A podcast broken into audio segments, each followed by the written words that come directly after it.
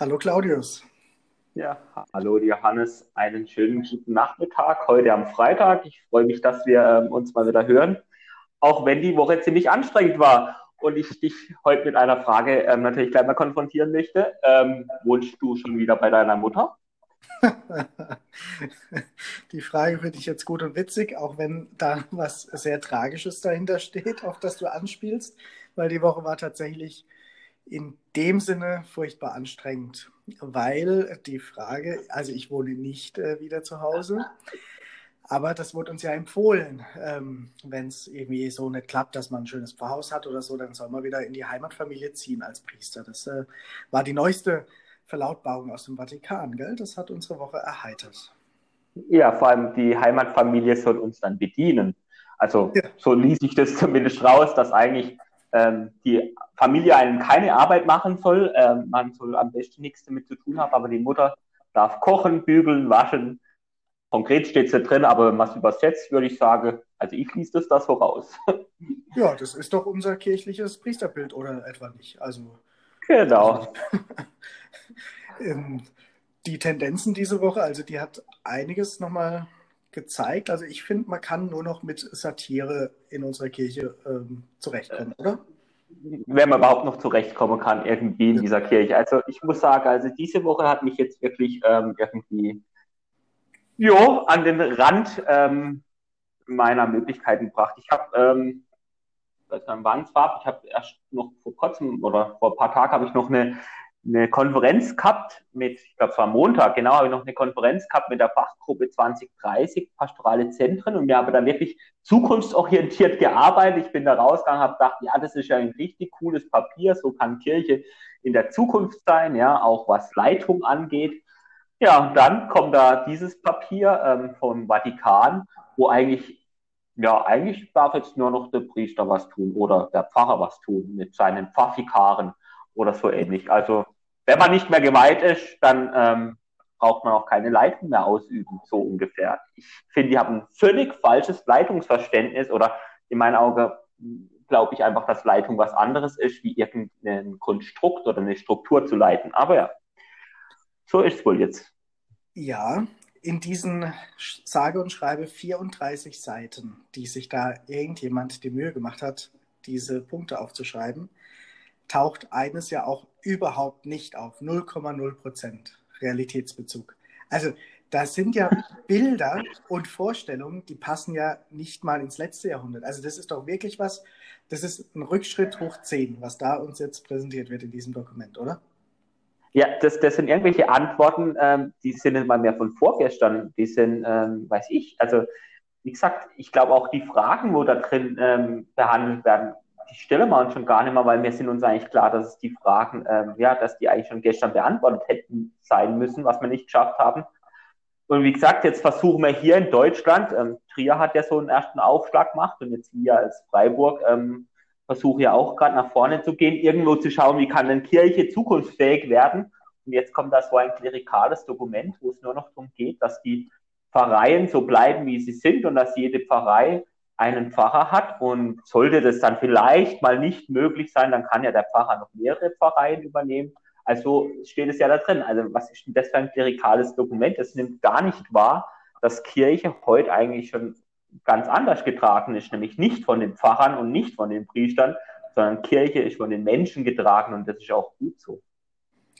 Genau, und das kommt alles da nicht drin vor. Da ist wirklich die Rede von Dingen, die wirklich nichts damit zu tun haben, wie Realität vor Ort aussieht, wie Kirche gelebt wird, wie ja sogar, ich sag mal, wir sind ja in einem Bistum hier in Freiburg, wo sich die Bistumsleitung sehr bemüht, kirchenrechtlich korrekt zu handeln und zu agieren.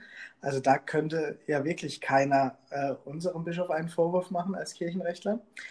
Ähm, aber selbst da ist doch dieses Papier irgendwie auch ein Schlag ins Gesicht. Also dann so pauschal deutlich darzulegen, dass all diese Bemühungen einfach falsch sind, weil es nicht darum geht, irgendwie Flächen zu verändern oder zu vergrößern und neue Konzepte zu entwickeln, sondern weil es einfach so ist, der Pfarrer muss leiten, Punkt. Und wenn äh, Kirchen nicht mehr finanzierbar sind, sollen die Leute halt mehr spenden. Also so sowas steht ja auch drin. Man soll dann eben noch zu Spenden aufrufen, statt irgendwie Kirchen zu verkaufen oder so. Also es ist ja wirklich an den Haaren herbeigezogen. Man will partout sich auf nichts Neues einlassen in diesem Dokument. Also auf Entwicklungen, die ja schon längst laufen. Das ist ja nicht, dass wir jetzt starten und mal überlegen, wie kann Leitung anders sein, sondern dass ja die Realität schon längst eine ganz andere ist, die da ja überhaupt nicht berücksichtigt wird, überhaupt nicht wertgeschätzt wird.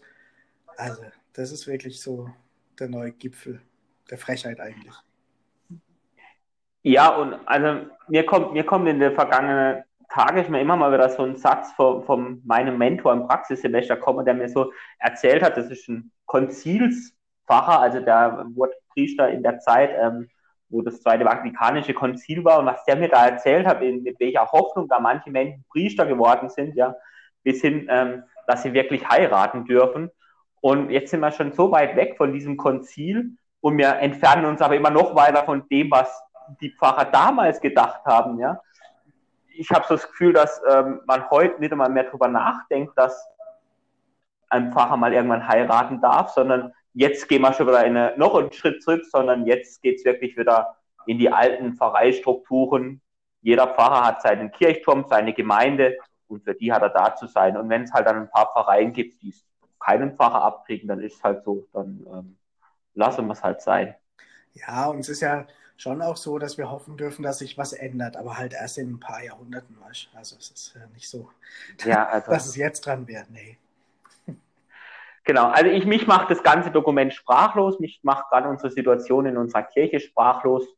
Ähm, ich muss ehrlich sagen, ich weiß auch gar nicht, wo ich selber da drin noch hin will in dieser Kirche. Ähm, also ja, so kurz vor den Sommerferien merke ich, wird es doch ziemlich schwierig, Priester zu sein in dieser Erzdiözese, beziehungsweise nicht in dieser Erzdiözese, da ich ja eigentlich noch der Versuch da, dass man was Gutes tut, das ist ja eigentlich das Schöne, dass man wenigstens nur in einer Erzdiözese Priester sein darf, wo zumindest versucht wird, einigermaßen nach vorne zu gehen.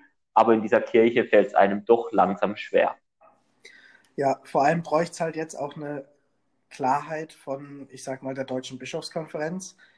Ähm, einzelne Bischöfe haben sich ja jetzt heute auch schon geäußert dazu oder die Tage, ähm, aber halt nur einzelne. Und das wäre jetzt wirklich wichtig, glaube ich, dass da halt auch die Deutsche Bischofskonferenz sich zusammenrauft und äh, auch über Meinungsverschiedenheiten hinweg und sagt, wir gehen hier einen guten Weg, wir sind bemüht und wir äh, wollen hier nicht eine neue Kirche gründen, sondern wir wollen wirklich gucken, wie wir als Kirche in Deutschland einfach äh, uns gut aufstellen können für die Herausforderung, für die Realität, für die Zukunft.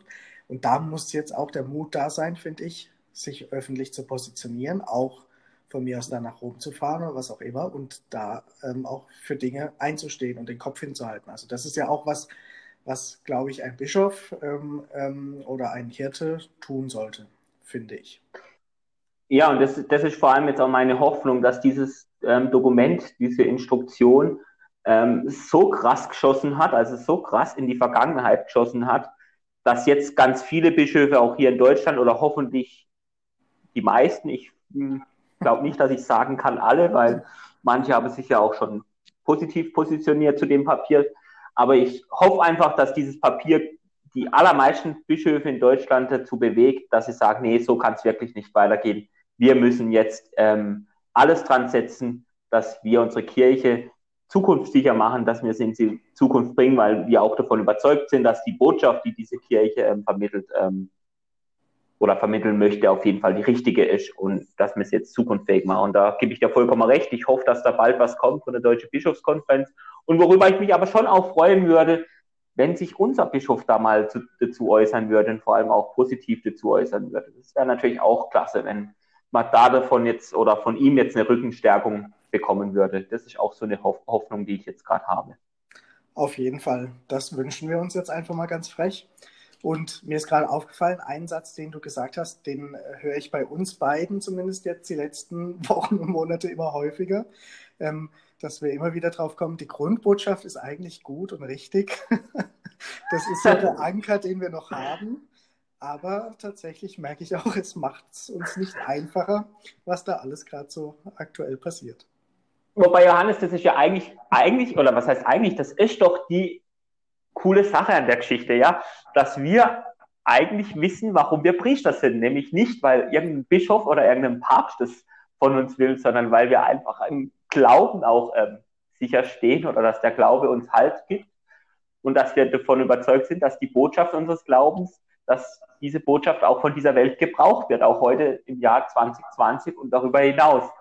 Und nur deshalb könnte man doch wirklich auch noch äh, weitermachen, nicht wegen dieser Kirche. Also ich glaube, wenn es allein auf die Kirche ankommen würde, dann hätte ich, glaube ich, vor ähm, vier Jahren nicht einmal Ja sagen können, sondern ähm, es geht einzig und allein um den Glauben und um die Botschaft, die wir verkündigen. Und die gibt uns doch diese Sicherheit.